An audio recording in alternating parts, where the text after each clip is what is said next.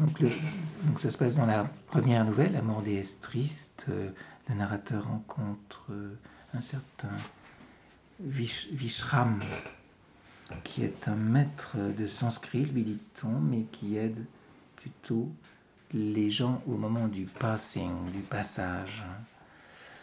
Alors, l'air de rien, dans, leur promenade, ce, vieil homme, ce, vieux brahman, au fond, lui parle. Il parle de, la vie et de la mort. Comment aide-t-on les gens au moment du passage? Sa réponse vint beaucoup plus tard, alors que nous étions tous deux assis sur un banc, non loin du ponton d'embarquement du ferry. Il suffit de donner la main, dit-il. Parfois il faut écouter longtemps pour que la peur s'en aille. Si les hommes ont peur, c'est parce qu'ils sont encore trop attachés à ce qu'ils possèdent, ils ont peur de perdre, ils ont peur d'être nus, ils s'accrochent à leurs souvenirs, ils pensent qu'ils n'ont pas fini avec le monde.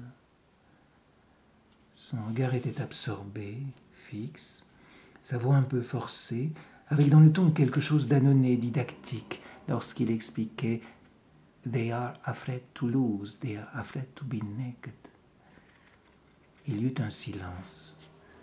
Les hommes ne regardent plus la vie comme elle passe, reprit-il songeusement. Pourtant la vie commence et finit à chaque instant. Ils le savent, mais ils l'oublient. Les guirlandes des bateaux casinos s'allumaient dans l'estuaire. Moi aussi, lui dis-je, j'aurais peur. Tout le monde a peur au moment du passage. Il posa à nouveau sa main sur mon bras. Il eut ces mots que je retranscris sans doute imparfaitement. Il y a une lumière dans ces moments où tout change. C'est une couleur que prennent les choses et c'est bien plus qu'une couleur. C'est comme le soir quand la nuit n'est pas encore tombée et que la lumière monte de la terre, il règne alors une sorte de beauté.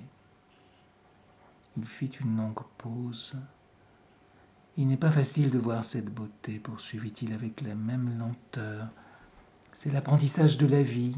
Si tu as vu la beauté dans ta vie, alors tu peux la sentir en ce moment-là logée dans le, dans le roseau creux qui est à l'intérieur de ton corps et tu n'as plus de raison de craindre. Les douleurs, les noirceurs, les voiles de maladie ne sont plus que des encombrements passagers.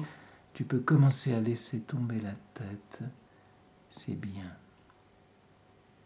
Son visage s'était éclairé d'une joie presque enfantine. Venez, dit-il, nous allons encore marcher.